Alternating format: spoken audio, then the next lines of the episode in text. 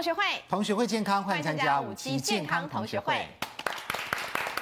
欢迎今天来宾，首先欢迎到保健室主任潘伟宗博士，潘老师好。大家好。欢迎值班营养师谢一芳老师，大家好。欢迎值班医师肾脏科江守山医师，大家好。欢迎我们的值班老师料理达人我们的水晶老师，大家好。好，我们晓得我们大家千方百计的要去治疗癌症，嗯、但是你知道吗？听说在晚上的时候呢，癌细胞生长比较快？对，那么这个科学家就想到，哎，那我们用药是不是如果在晚上也是比较有效呢？嗯、我们来看潘老师的保健室电子报告诉我们，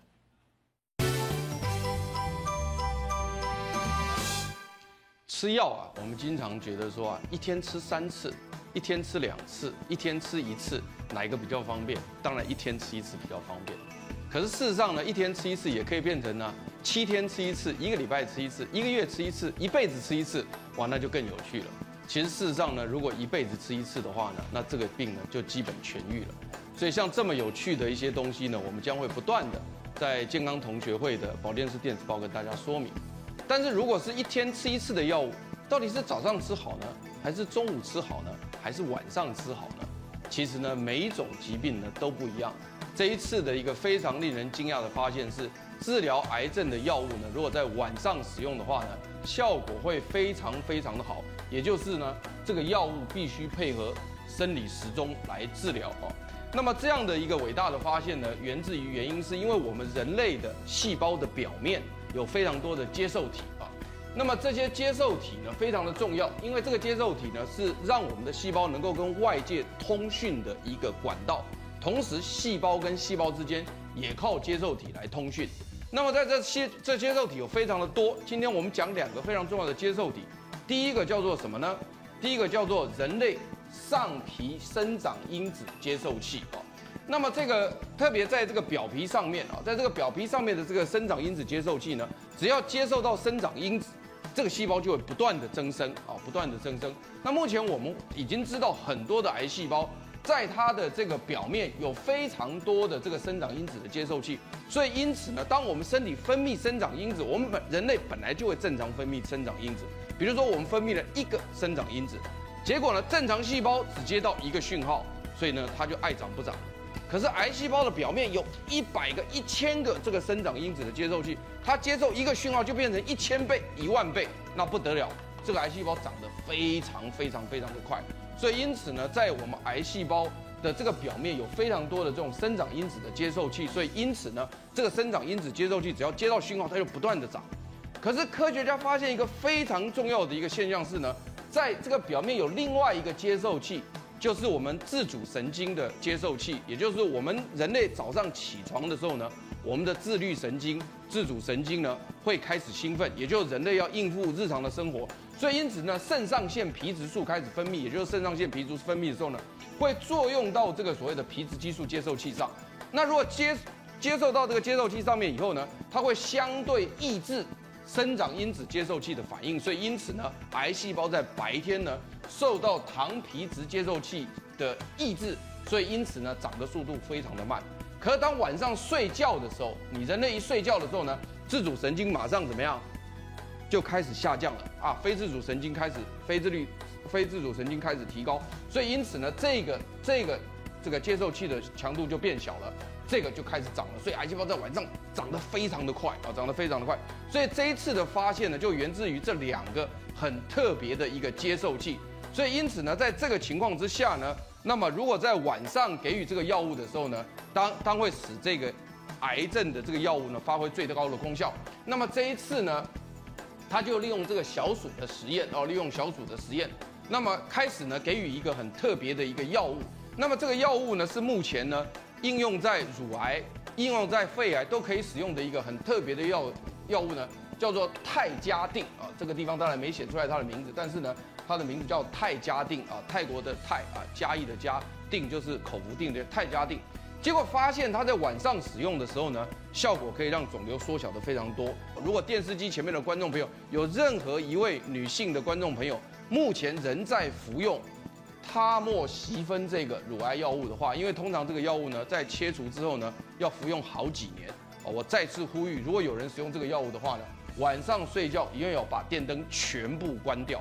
因为呢，如果开了电灯之后呢，会使得这个他莫西芬这个药物的效果呢，大大的减低啊。所以因此你可以看得到呢，今天这两者结合在一起，就告诉你说，药物在什么时候用，白天用、中午用、晚上用，效果不一样。而且同时呢，晚上睡觉的时候开灯不开灯，也影响你药物的作用。所以因此看起来，电视机前面的观众朋友开始要知道了，其实用药没那么简单，它有很多的学问。好，我们谢谢潘老师。由于最近这个食安的问题非常的严重，所以大家对吃呢都非常的谨慎。大家一直找到，希望能够找到这个排毒的好方法。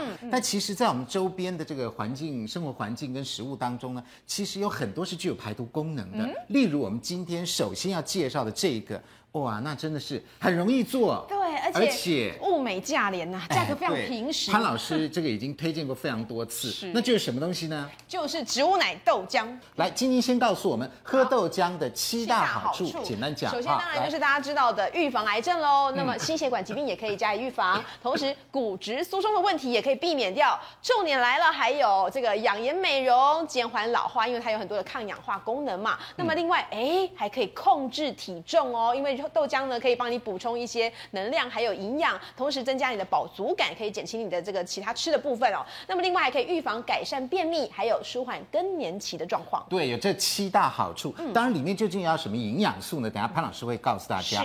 是。不过，如果我们光讲黄豆跟豆浆，好像就逊掉了，对，对不对？哈、欸，要怎么样讲新的东西告诉大家呢？嗯、对，其实呢，如果仿黄豆呢，在刚发芽、未发芽的时候，听说营养比一般的黄豆还要更多一点，嗯、因为它已经在变化当中了嘛。来，怡芳老师来告诉我们。我们先看看这边是一般制式的营养哈，我们怎么说呢？嗯、我们黄豆呢，我们叫它蛋白质食物。对，黄豆吃黄豆等于吃肉。好，要记得吃黄豆跟肉一样，肉对。但黄豆芽呢，我们叫蔬菜，这样等于吃菜，所以两个不一样。要减肥的人可以吃黄豆芽，吃多不怕胖。可是呢，黄豆的话吃多的话，因为肉还是热量比较高一点点。减肥吃这个没关系，但是这个呃适量。是。那我想问一下怡芳老师，就是你让那个黄豆芽是芽已经长很长，还是说一公零点一公分这样就像黄豆芽？那我们像台湾一些生机业者的话哈，为什么？因为有些人吃黄豆之后会胀气。是。他发觉呃，如果发一小小的芽之后呢，一点点就对它里面，因为发芽的过程当中会把有些酵素会分解掉，所以它不会胀气。所以如果说用黄豆芽发的豆浆是比较不会胀气，会比较好一点点。那呃，除了这以外呢，我们先看它营养素。接下来我再跟各位介绍为什么黄豆芽又比黄豆来好一点点，到底在哪里？嗯，哦，我们想想看哈，如果说一般黄豆大概黄豆变成黄豆芽是一比十，大概十公克的黄豆可以变成一呃一百公克的黄豆芽。哦，所以哈呃黄豆不要泡太多，一泡太多你可能一下子发太多的芽。对，嗯，那基本上如果说以十公克的黄豆跟一百公克的黄豆芽哈，它的热量来比的话呢，当然是黄豆芽的热量最低。蛋白质的话呢，我们看蛋白质最准的，它的百分比是七十九。所以你吃成黄豆芽之后呢，你蛋白质的比例更高。对，好，然后呃，比例高，对，比较高。那脂肪的话呢是差不多，但是碳水化合物呢会哎，它的比例反而减少，少了，是反而比较不会发胖。对，膳食纤维呢反而增加了二点五，增加了膳食纤维。对，那我们看其他营养素，钙质也增加了，哦，六十八比十九，是是，那钾也增加了。三零六比一六七是好，维生素 B 六也增加了，也是啊，零点二九比零点零七。那这边比较惊讶的就是贝塔胡萝卜素，哈，就跟维他命 A 一样也增加的。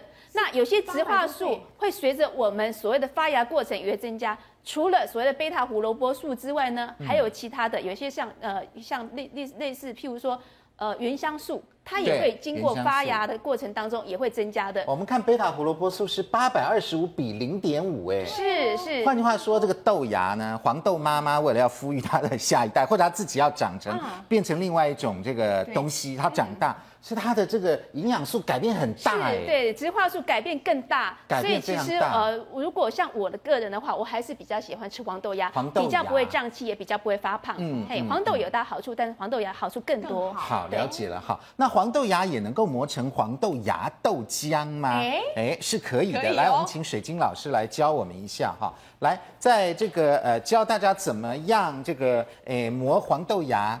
呃豆浆之前呢，我们先要选豆子嘛，对，对不对哈？当然国家帮帮我们选了一下了。现在知道进口来的，我们台湾大部分因为黄豆跟肉品不一样，所以在我们国家一开始是进来一堆这个黄豆哈，然后黄豆里面呢，这个先没有分人跟人吃的跟饲料的哈，动物吃的，是把比较好的豆子拿出来说是人吃的，叫选豆，然后剩下来的呢是饲料豆。嗯，那另外当然还有一个呃比较高端的是呃非机改的这个有机的黄豆。那这三种我们有办法分吗？一般人呢都会说，哎，那个地头黄色的才是非基因改造，就很多人是这样问我的。嗯。好，那那是黑色的，或者是那个豆子里面有一个小黑头的，有没有？对。所以小黑头的呢，哎，就是这个机改或者是非机改。其实我们知道小黑头的是另外一个品种，对不对？对对对。所以有没有黑头，我们不能够拿它做判断。对。那我为了要证明这件事情，所以我有打电话去那个。呃，美国的黄豆协会。哦，还去问美国黄豆协会，直接用英文跟人家沟通。比较快。哦，这样子，对，然后他就说是对品种的问题，所以不能再以这个黄色的传讹了。因为很多之前我在介绍，我以为是黄色的头，所以我就跟人家说啊，如果是黑色是错，那对不起各位，不是，不是。了解，对，所以大家都了解，所以这个是迷失。对，好，那最重要呢，我们如果要飞机改的话，其实啊，我们还是要看清楚外面有没有标示这个。哦，在包装上面有没有 non-GMO？对，就是其实很多对很多植呃厂商他会一直用英文在跟你讲，我们是 non-GMO，non-GMO，然后我就那到底是什么？就是飞机改，知道吗。对对对对，好，所以这个是飞机改。对，那我们从包装，那他会不会骗我们呢？对啊，包装改掉。现在大家都要很谨慎啊，会不会骗我们呢？这个我们真的只能看厂商的良心。这样子，对，真的好。所以一般我们都是要用原包装纸袋包装的，它上面大概就一般啦哈，百分之九十九，如果这个厂商是良心的厂商，那一定就是非机改了。它上面那这边是说廉价的基因改造的黄豆呢，在国内分装，对，所以廉价的会用塑胶尼龙袋。对，一般带来，对，它就不会标示，所以我如果去，他就写飞机改这样，然后它就不会标示，它就是反正它就是一大袋的黄豆。可是我们买不会买到那么大袋啊。对，所以它就你就会分就分装小小包装的，然后当然是真空的嘛，对不对？好，了解。所以这个就是只能这样分辨。好，那如果我们要分辨这个好豆或者是比较不好的黄豆要怎么分呢？所以我们要的话，挑挑选黄豆的时候啊，其实我们现在手上有两盘，对，两种，两种哈，这个就是有机的。好，那怎么看呢？好，其实如果这样目视是看不出来的，对，只知道大小啦，对，但其实它颜色比较光泽。哎，对耶，这个颜色比较黄，比较像我们今天江医师穿的衣服。哎，对，当然没那么鲜艳，比较光泽，有鲜艳就加色素了啦。有光泽，但是不是鲜艳。对，确实是这一批的黄豆比较亮，而且比较大颗，然后这边比较没那么黄，感觉它比较浑圆哈，对，它就比较天庭饱满的意思，天庭饱满一点。对对对，嗯，好，所以这是第一种哈，所以我们要看它的色泽，是，然后再来就是每一颗它应该要很均匀的饱长，长得圆圆的，对。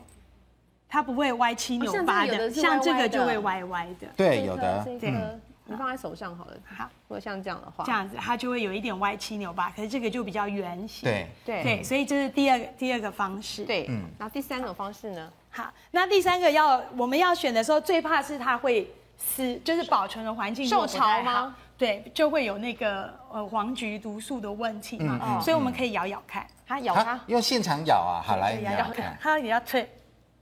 比较脆，咬得动吗？咬得动，会比较脆。啊！真的有哎，嗯，它会比较脆，嗯，啊，咬了以后直接粘在我牙齿上，吃哦，对，不要吃哦，对，哦，对，所以黄豆没有我想象当中的硬哎，你看，咬成两半了，对，那如果是这个来，那我们用一般的黄豆来咬咬看，哎呀，这个也蛮天庭饱满的，对，但是它就是它其实也是因为它没有受潮，因为我有放在冰箱里面，这好硬哎，对，这比这还硬，所以好硬，其实应该是要选硬的还是软的？啊？软一点点，但是你要有脆度。但重点是要有脆度啦，如果是软软就受潮，跟受潮就坏掉，就不可以。像左边这个呢，就是我们一般的黄豆，其实是比较硬，对，比较硬，但至少它干燥度都 OK 啦，这两盘的干燥度都 OK。好，对，所以也可以咬咬。所以这是干湿，然后再来就要闻香气，香气闻得出来，闻得出来，你可以闻看它有大豆的那个香味，有吗？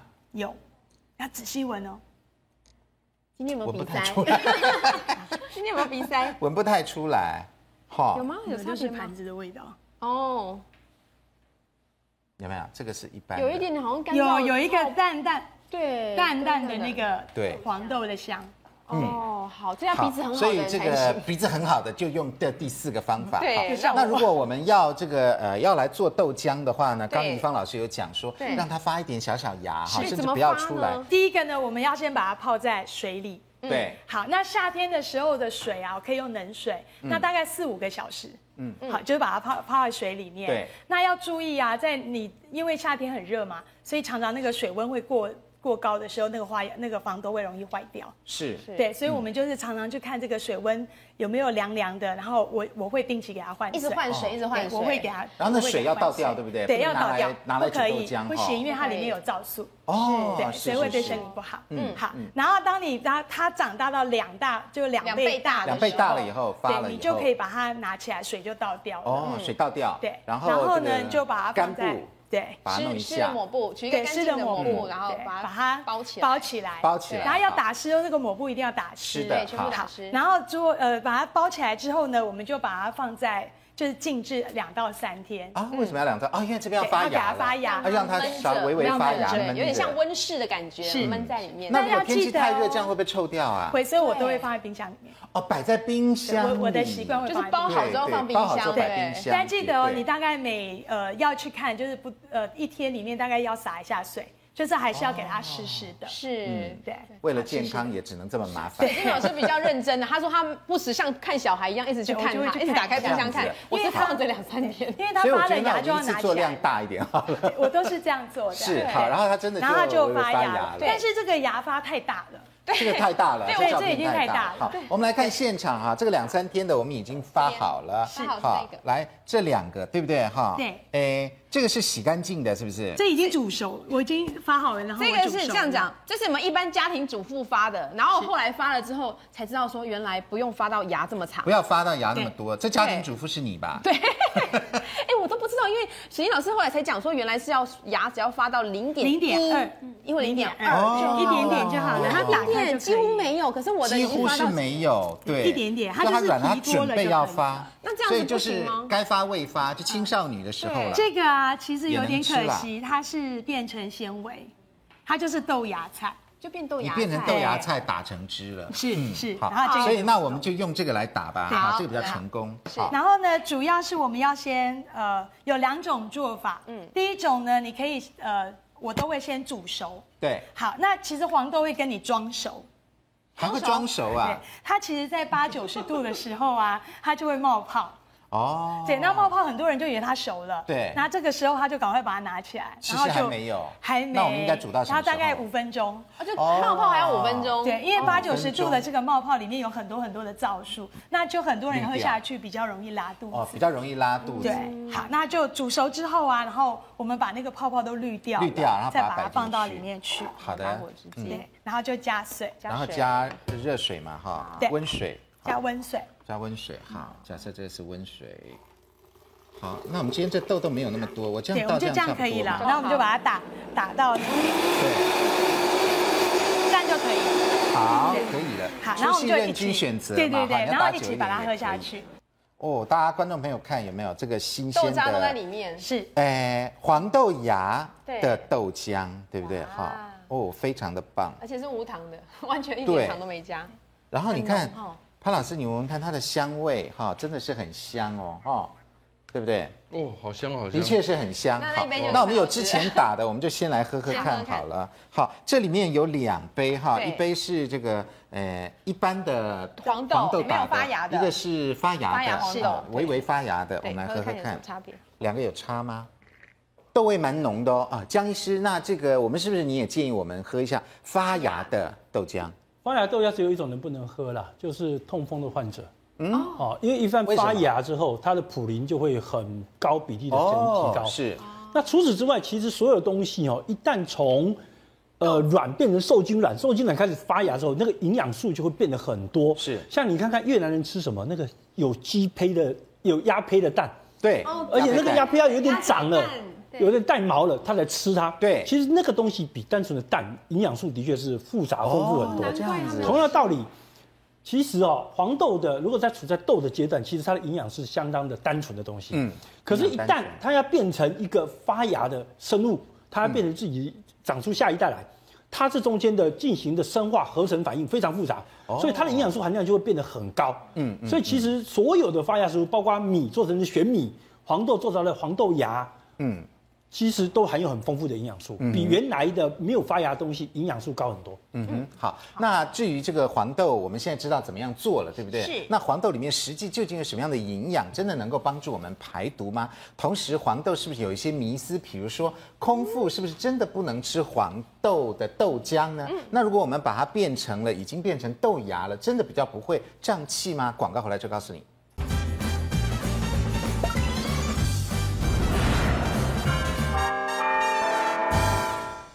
欢迎回到五期健康同学会。哎，刚刚我们喝了这个这么好喝的，呃，发芽的黄豆豆浆，对不对？呃，的确跟一般的豆浆味道稍有不同，比较浓一些啊，味道稍有不同。对，来，潘老师来告诉我们，这个黄豆呢，我们知道是非常有营养的东西，它是豆中之王。它里面究竟除了我们知道的大豆异黄酮以外，啊，优质蛋白质以外，还有没有什么别的东西啊？哦，当然有的啊，你可以看得到呢。我们一般讲一个食材的营养素呢。最简单的，首先就会讲蛋白质、碳水化合物跟油脂。嗯，那这三个是我们生活当中呢很重要的三个营养素啊。那你可以看到呢，黄豆里面它含蛋白质非常的高，达到三十六个 percent，所以因此呢，它占在所有的这个营养素里面的最高的比例。所以因此它叫做蛋白质食物。对，吃它的时候不会吃到不好的东西，则称之为优质。那最有名的这个黄豆的这个植化素呢，就是大豆异黄酮。对。这是很多人都知道的一个情况，也就是说呢，它可以模拟身体里面雌激素的功能。哦。可是它模拟它的功能呢，却又没有雌激素的功能来得高。所以因此呢，在啊更年期后的妇女呢，吃这个黄豆类的食物呢，不仅可以改善更年期的症状，同时呢，也没有所谓的增加癌细胞的可能性。嗯。不论是像得过乳癌的，得过乳癌的人也有问过说，哎，那我会不会？吃了大豆异黄酮模拟这个、啊、这个哎，实际就不会啊，这个也不会，这因为效率差太多了。嗯，啊，另外这个皂素呢，啊，这个对，它是其实早期我们对它并不是那么了解，但是后来肥皂没有关嘛，哈，啊，它是为什么叫皂素的原因，就是说呢，它这个分子呢，一头是有极性的，一头是没有极性的，哦、所以它会类似，好像是呃可以。当做一个连接，就是把油性跟水溶性的连接在一起，哦、所以才叫做皂素，就是有点类似肥皂的意思。但是其实它不是那个意思，那是在说明它的化学结构。它的化学结构。那早期对它不了解的时候呢，觉得它好像没用，但实际上现在发现它非常有用。为什么呢？因为它在身体里面是一个很强的抗氧化剂，嗯，它可以帮助我们解决很多的自由基。哦那但是当它的浓度很低的时候呢，吃到身体里面去呢，可以降低三酸甘油脂。嗯，但它浓度非常非常非常高的时候呢，才会影响我们消化。哦，所以有的人说的是皂化皂素很多会影响消化，这个不用担心，因为为什么呢？因为我们一般在吃黄豆，不论是你原豆打浆，或者有粒渣，通通都会煮。只要一煮了以后，一煮它就完蛋。只不过说，因为很好玩的是，它存有皂素。嗯，所以因此你在加热的时候呢，它就会起非常多的泡泡。泡泡，在起出非常多泡泡的时候呢，其实不太好加热。然后你如果不搅拌，它就焦掉。对，所以因此呢，在呃古早我们煮豆浆的时候呢，因为它会产生非常多的泡泡，所以你要把火弄得非常非常的小，小然后它慢慢的搅。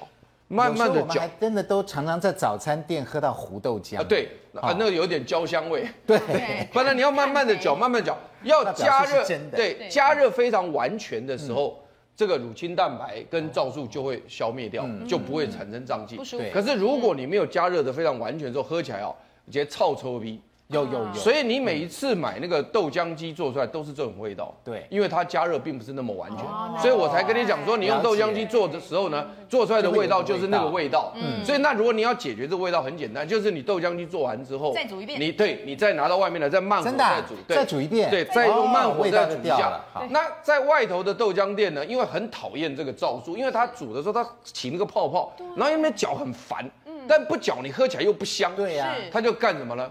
加一个消泡剂啊，消泡剂啊，对，因为它消泡剂下去之后呢，让它不会产生泡泡。啊，消泡剂有没有危险？不，当然是个化合物，对身体是不太好的。但是但是目前来来讲没有很严重的那个啦，但是就是不太好，也是不好，也是个添加物嘛。这个固醇非常有趣，植物固醇，因为我们在讲胆固醇跟植物固醇，其实两个结构很像。嗯，那在肠道里面呢，我们有专门吸收胆固醇的接受体。那如果说呢，这时候你有植物固醇在的时候呢，很有趣，植物固醇会跟胆固醇竞争肠道的胆固醇接受器，嗯，所以因此呢，植物固醇只要贴住了这个接受器之后呢，胆固醇就吸不上来了，对，所以因此植物固醇在肠道可以抑制动物性胆固醇的吸收，嗯，所以它也可以降低胆固醇。但是很有趣的时候呢，植物固醇粘在这个肠道接受器的时候呢，我们基本上不是是不吸收植物固醇的，哦、不吸收，我们不吸的。软磷脂也非常有趣，软磷脂呢，它是也是类似一个啊、呃、油性跟水性的一个两头的一个东西。对，那它非常重要的是在细胞膜上面，还有在我们身体里面搬运一些东西，因为它具有两项的一个一个效果。所以它可以清除，它可以清除血管里面的一些所谓的油脂类的东西，因为水血管是水性的嘛。那你如果血管粘下了一些油性的东西，你需要一个东西是又能够溶于水又能够溶于油的东西。所以软磷脂呢，可以在很多的所谓的细胞膜需要通透的，比如说脑神经细胞啦，本身对于这些细胞很重要，这是一个。第二个，它在清除的部分也非常重要，比如说包括像脂肪肝呐。比如像血管的清除啦，它也非常的重要。另外，我们当然有很多的纤维质啦、矿物质啦等等的东西都很重要。另外，还有一个很有趣的是，它里面有一点点的寡糖，一点点啊。对，这个寡糖呢，呃，它的这个寡糖呢，啊、呃，是不太容易被人类肠道所消化的。所以因此呢，它可以对抑菌有一些帮助。所以不要看小小的豆子哦，它里面存在的这个呃生命的奥妙啊，哈，真的是蛮多的，这么多的营养素。不过，如果不过我们很多人呢，有的时候是嫌说自己做豆浆还是有一点麻烦，嗯、对不对？对，还要泡啊，还要什么的。像我们今天教的这个方法，稍嫌麻烦，你还要发芽，还发发失败，对不对？那我们大部分呢喝的是市售的豆浆是比较多的。好，那我们来看看市售的豆浆，其实它里面玄机也蛮多的哈。基本上分成呃无糖豆浆是哈，少糖豆浆、低糖豆浆，还有全糖的哈，全糖的。来，我们来看这个是 A 牌，A 牌的全糖豆浆的话。话有两百九十八大卡，那么另外低糖豆浆的话是两百大卡，好，没有多低，大概低到九十八，少了九十八。那无糖的话呢，大约是一百多大卡。那另外其他两个牌子呢，哈，大约也都是两百多大卡。所以宜芳老师，如果我们选择的话，选无糖跟全糖的，其实几乎好像差了一倍，哈。对，其实都是在糖啊，因为糖我们知道一 cc 让它有有口感的话呢，一 cc 里面可能要多加零点四大卡。对对，光是光是糖这个东西，嗯、所以我们尽量选择无糖可能会比较好一点。嗯、那至于呢，我觉得高纤也是个很好选择，因为高纤的话至少有纤维质的存在会比较好一点。嗯、那可能是像飞机改也是很好，因为飞机改其他的味道会比较呃香醇一点点。嗯嗯。那基本上可能有些问说，哎，像这种哈盒装的豆浆里面到底对到底有没有用消泡剂？其实它是不用消泡剂，因为它煮的方式不一样，它就有一点高温瞬间杀菌，所以它根本不用，哦、所以不用所以不用担心有消泡剂。没有泡，对，没有消泡剂的问题。嗯、不过我们也发现很有趣的一些事实哦，哈，比如说这个是呃无糖高纤豆浆，对不对哈？呃，这里面有水，飞机改黄豆，这是当然的嘛，哈。另外还有这个呃菊苣纤维，哈，加了一些纤维，就是高纤嘛。哎，后面有食盐呢。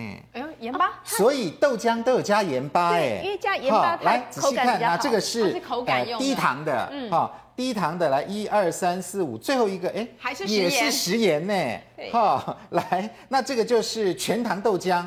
来，一二三四五，在这个诶蔗糖跟这个呃麦芽寡糖的后面也有加盐巴，所以不知不觉当中，我们从这个。呃，市售豆浆里面也吃到了一点钠哎，盐巴哎，我们都没有算在这里面。是。然后这一大罐里面，我看盐巴可能会有一些哦，哦，都没算进去。对。好，因为另外牌子我刚看了一下是没有盐巴的。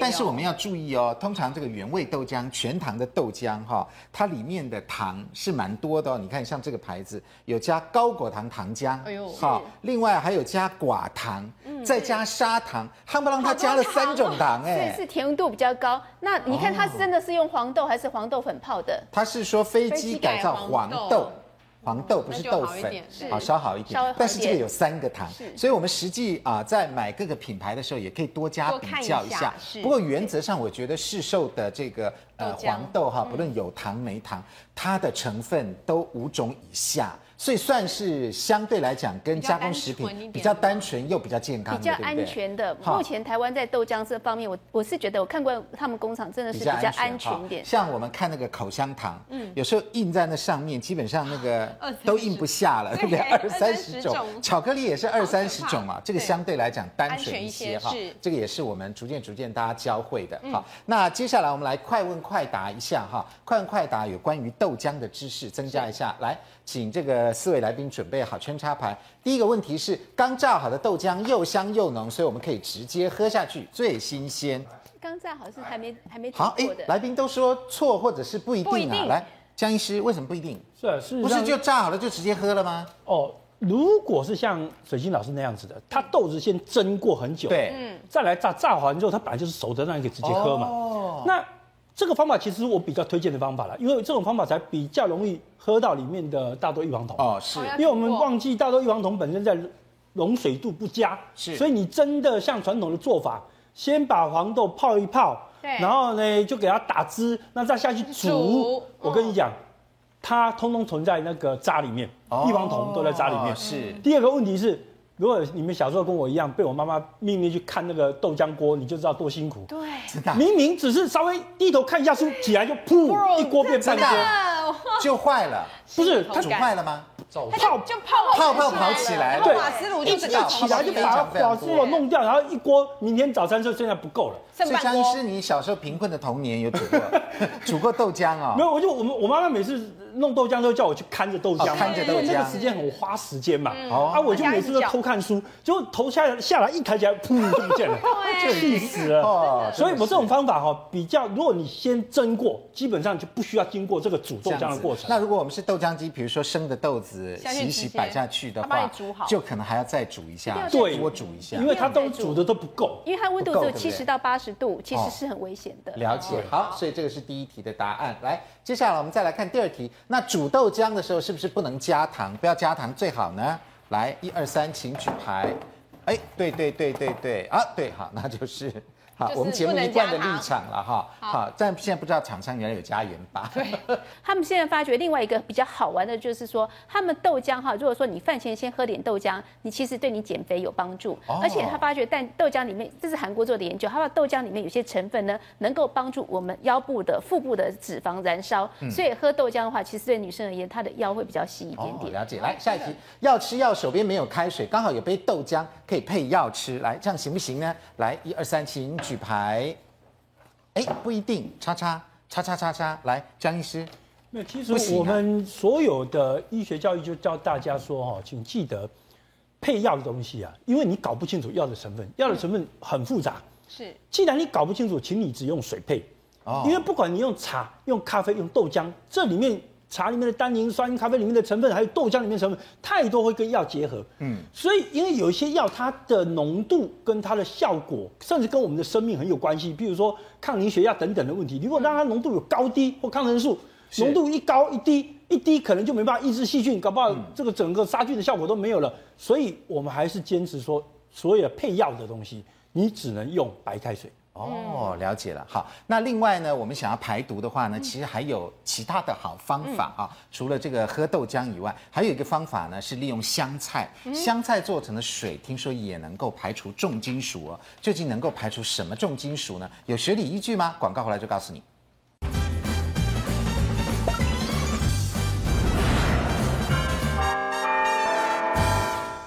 欢迎回到五期健康同学会。哈，外面的环境实在是太复杂了。嗯，我们人体呢也是这个慢慢累积了很多。对，然后历尽千辛万苦，你不觉得吗？要排除很多的毒哦。你看这里有重金属、农药，还有铅，还有汞，还有毒淀粉，还有放射性物质，对不对？很多很多的毒，到底要怎么样排呢？有的时候食物是生生相克的，也是蛮有趣的。来，潘老师先来告诉我们，第一个哈，我如果我们要排除体内的部分重金属跟农药的话，听说南瓜是可以排毒的。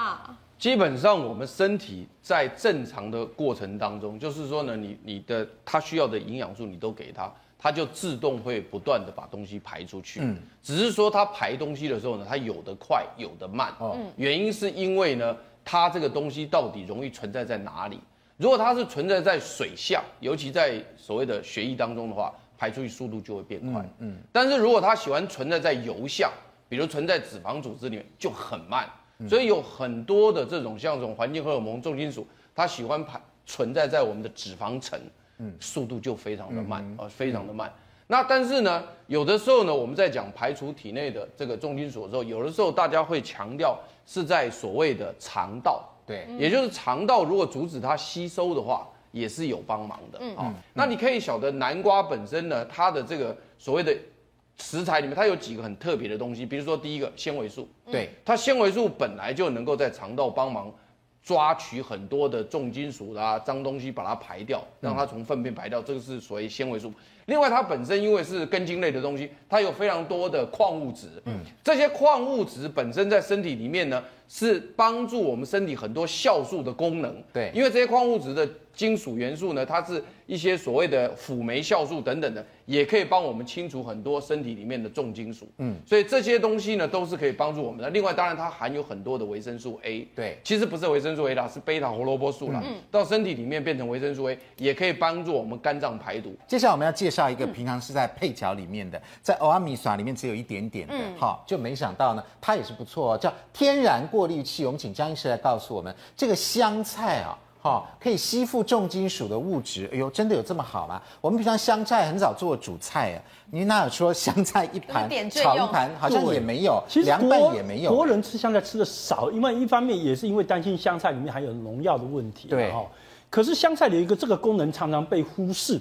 可是我在临床上常常用到它。真的、啊？你知道吗？现在我们健保有个规定，譬如说你汞中毒，没有超过四十以上，他不给那个特效药。嗯哦，那特效药很贵的，一个礼拜大概一万块。汞中毒，所以。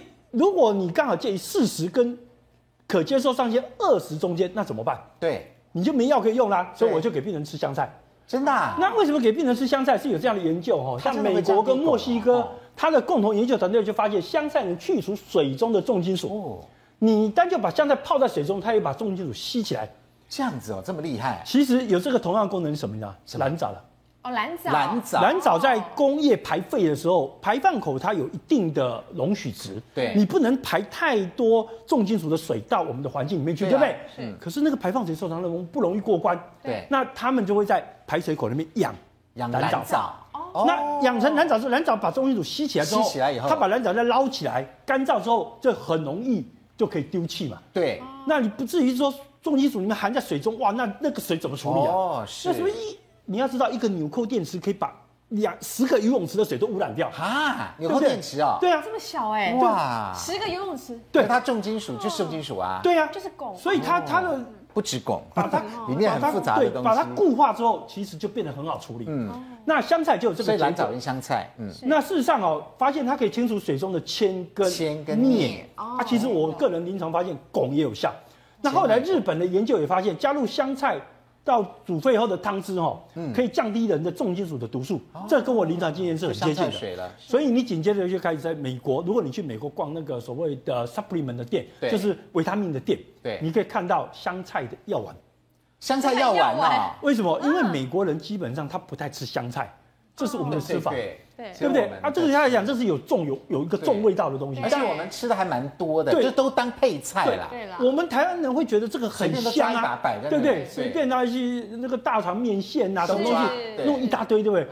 鱼丸汤没有它，我就觉得不像鱼丸汤。我跟你讲真的，还有猪血糕，对，沾沾沾，对，猪血糕不加它，你也觉得不像猪血糕。但这猪血糕其实不好吃，你也知道。对，最好不要。它一定要那些配料，要配上去才香，真的重口味这样。所以，可是对外国人很很很困难啊，因为他们从小没有吃过这种东西，你叫他来吃，他就觉得超恶心。所以他做成药丸了，对，他做成药丸。所以我们到美国的，如果到其他国家，不要发现很奇怪，怎么香菜也有药丸？它真的是保健食品，排毒、排毒、排重金属的。好，那这边刚刚。这个江医师有讲到说可以这个煮水哦，日本的研究发现，嗯、那换句话说，香菜煮水来喝应该是不错的了哈，当然要洗干净了哈。来，怡芳老师来教我们怎么样煮这个香菜水，好不好？嗯，好，其实哈很好玩，我看很多研究真的像江医师所说的，他们一个小孩子六岁，他其实汞中毒，怎么办呢？就喝香对喝香菜水之后呢，慢慢慢就把毒解掉，大概六个礼拜哈。那怎么用呢？其实哈，这个香菜大概哈，我们买半斤，半斤的香菜，对，半斤香菜哈，我们把它切，先洗，先洗，洗干净哈。那其实头若洗还干净的话哈，头还是可以留下来哈，不要把它去掉。哇，才刚切耶，就已经香气出来了。其实非常香哈。嗯，非常香。切小段，对，我们切小段，切小小段。好。切小小段之后呢，我们要加水，加多少水呢？半斤香菜哈，呃，加六碗水，就一千五百 CC。对，它里面是有什么样的植化素或者营养素，让它能够把这些毒排出来？其实目前哈来说，呃，像排毒的话哈，譬如说一些是含硫的化合物哈，它把那那有些是譬如说含硫的生态键，因为香菜味道。对，可是香菜是什么成分哈？目前好像没有特别告诉我是哪个成分。江医师，你有查出来香菜是什么成分？它能够帮助我们这个解毒排毒吗？呃，其实，在香菜里。里面的成分跟解毒有关的，跟蓝藻里面的藻青素是完全不一样的东西。不一样啊。对。呃，其实我背不起来。某种元素。某种元素。好。好，好，来，那我们就倒热水，对不对？对，倒热水，并且一千五百一千五百 CC，一千五百 CC，对，带六碗水就是了，等于烫香菜啦，是，好，然后再稍微煮一下。好，其实这个对冬天感冒的体质的，哦，感冒的时候也不错，对，尤其像现在这个秋冬之际，对不对？转换季节，感冒的人已经逐渐出来了，所以我们在家如果做一下香菜水，所以其实是有帮助的，因为恶心油里面哈还有一个叫做牛磺酸，它发觉牛磺酸本身呢也能够解毒，所以我觉得。香菜加什么？加哈，譬如说加鹅啊汤啊哈，或是做蛤蟆汤的时候，要加那么大把的香菜。然后呢，喝完之后呢，譬如说我们今天很喜欢吃偷肉的鱼啊，我们担心有甲基汞的中毒啊，我们就喝碗汤，其实就可以稍微安心一点点。对，所以这个香菜水很容易做嘛哈，它没有加别的东西，就是单纯的煮它。对对对。好，然后洗干净，洗干净拿来煮。然后到时候沥掉就好。对，那对煮滚之后呢，把它放七分钟之后呢，再倒入壶子里面哈。哦，或者倒入冰箱里面，那再来喝，譬如早晚喝，或者是三餐喝都可以。哦，摆在冰箱里面。对对，就是煮好了以后凉七分钟，是是七分钟，然后装在水瓶里面，对，玻璃瓶或什么的，摆在冰箱当开水。开水喝。那到冬天的时候呢，哎，我们可以做个变化，譬如说呢，里面可以放点姜。放点红糖，嗯，其实就是一个很好的预防感冒的配方。可以放鱼丸跟贡丸，我也喜欢，对不对？好，那我们来喝喝看哈。其实我们事先已经先呃准备好了，这怡芳老师帮我们做的。对，哎，来，我们来喝喝看，这个是香菜水。嗯，潘老师，你觉得香菜水应该也不错哈？我觉得，嗯，我不讨厌了，我基本不讨厌香菜的味道。不过确实，如同你讲的是。煮菜煮汤的时候放更更好吃，尤其我我们都是那种把香菜酸酸辣汤，是，切那个香菜那个盐水下去，好好吃哦。我觉得应该是呃萝卜汤里面加香菜，其实萝卜也是十字花科，对。不对？也可以解毒。啊，加香菜也可以解毒，再加上姜，加点蛤蟆下去，哎，我觉得哎现在我们做萝卜汤真的有摆香菜，那现以前摆的很少，现在多摆一点，多摆一点可以变成萝卜香菜水吗？是，可以可以解那个馊水油的毒。可以解馊水油的毒。哎，那这样水晶老师在做菜的时候也可以这样子。有，我我常常都会用，而且像这样子的水啊，香菜水我都会泡花茶，因为其他是一种香料。再加花茶。对，就是加。它跟什么花茶能配啊？比如说像玫瑰玫瑰玫瑰能配香菜，或是薰衣草。对，对，它就会有刚刚好的香气。是是。薰衣草香菜茶我没有，感觉好像又咸又甜，有没有？可以试试看，可以试试看，好像又有一种另外一种味道，是英英国的风又进来了，混搭风，对，混搭了，又本土又台湾又英国，又本土又英式。哈，所以这个是香菜，介绍给观众朋友，可以排毒的哈。来，接下来另外还有一个我们体内的呢，也可能会含有铅，对不对哈？铅，那铅的话呢，要吃什么呢？是吃大蒜了哈。来，这个请。潘老师来告诉我们哈，潘老师，这个大蒜我们晓得也是很有营养的。嗯，看来前面你看这个都是比较辛香料方面的，它真的能够排毒哈。对，它是这样子。我刚刚呃在上一段的时候我提到过，就是有些物质到血液当中，嗯，它会去抓这个重金属。那因为你要知道，就是说这个重金属如果存在在所谓脂肪层里面的话呢，如果血液中间这个铅浓浓度过高之后，你如果能够把它抓掉。嗯，那它就会促使脂肪层的这个铅再溶出来，是抓掉它就会再溶的，因为它这是一个平衡动作，所以因此如果你有一个非常活性的物质能够把它抓掉的话呢，确实可以引导在脂肪层的这些重金属一一直不断的释出。是，但是如果你没有办法把它抓掉的话呢，它因为它产生了一个平衡，就是油层跟水层产生平衡的时候，它在油层里面的金属就不太容易出来。你看到这个平衡点吧？嗯，这抓掉它就会出来。如果你没有抓掉，它就一直在平衡，它就一直存在脂肪层里面，非常的多。哦，所以我们等于变成有一个物质是会抓掉它。嗯，但抓掉它的时候，在化学结构上非常有趣。它通常抓这种所谓的有机金属类的东西的时候，它的化合物呢，一般是这种方形的结构，对，中间有个空格，哎，刚好那个金属会塞在这个空格里面，被它整个抓掉。哦，那这个对，那它这个手呢，通常呢，因为我们这化学结构呢是一个方形的结构，嗯，然后。中间有个洞，那这个洞很好玩呢，它是有好几只手会抓住这个金属，抓金属，抓金属。那有一般来讲，通常都要四只手以上，对，所以我们有四只手，也有八只手的。那这种物质呢，我们特别有个名称，英文叫 chelating agent，嗯，C H E L A T I N G，chelating agent。螯合。但是这种在中文来讲呢，就称之为螯合。也就是什么叫螯合呢？就是说。它会把它含在它的正中间，把它包住，才能够把它整个脱掉。哦，所以因此呢，它本来在水中的，在血液当中的浓度很低，对，在油层的浓度很高，在你的油、你的肚子的油很高，所以它出不来。可是如果你有这个物质呢，把血液当中的金属呢体内起来，然后从肾脏拉走，拉出来，拉走以后呢，血液当中就变成零，对不对？对，零了以后呢，这时候平衡之后再平衡，所以脂肪层的铅就会出来，就出来了，出来，然后因为它还有，所以它再体内顶掉，然后它再出来，所以逐渐的可以把。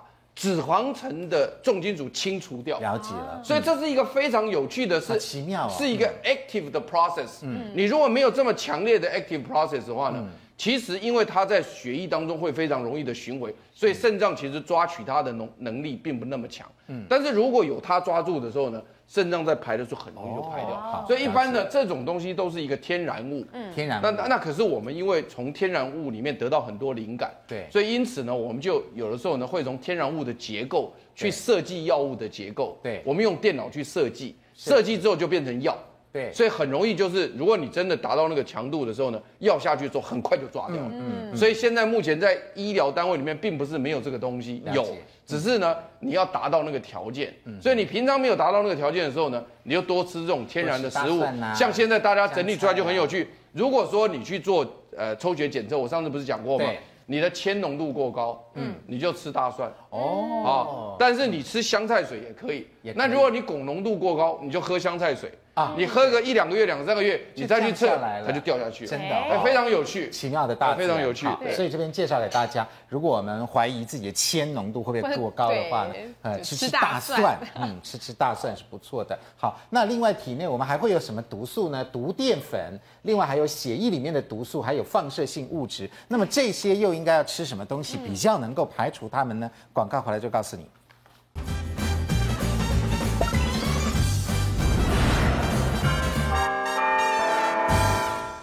欢迎回到五期健康同学会。我们在日常生活当中呢，真的要好好注意排毒，因为有毒的东西太多了，其中包括辐射线、放射线哦。那这些我们要怎么排啊？对，因为我们到底住在日本旁边嘛，对，福岛核灾到目前大家很害怕。对。那排泄这个辐射物质或者是防护辐射物质，大概最出名的就像海带。海带可以。海带里面的硫酸多糖被报告在肠胃道中可以吸收这个铅铬的重金属之外。它还有一个有效的东西是，它里面含有碘，碘可以防止我们甲状腺被放射线碘所伤害。哦，是。那另外一个重要成分就是所谓的半胱氨酸。半胱氨酸是一个辐射庇护剂。是。在使用半胱氨酸的时候，同样辐射剂量，细胞的损伤、死亡大概只有原来的三分之一。是。那什么都有半胱氨酸？有呢？像青鱼、嗯，大目尾、里脊肉。哦。虱目鱼，嗯，黄豆、黑豆，又黄豆，对，嗯，哦，紫菜，所以这个这个是宇峰老师提供的，所以是。辐射庇护剂，其实在日常生活你就可以吃得到，尤其如果各位去高风险地方旅游，比如说你去日币贬值又日本，啊，现在就很流行，因为它便宜嘛，又便宜，啊，你在那边又看不懂日文，那福岛旁边的东西你拼命吃，哎，啊，你要多吃一点这个东西，对，避免在日本旅行到上到辐射线。黑豆、黄豆，对，所以换句话说，鱼也可以排毒啊，对，吃到好的鱼也可以，因为它含有半胱氨酸，半胱氨。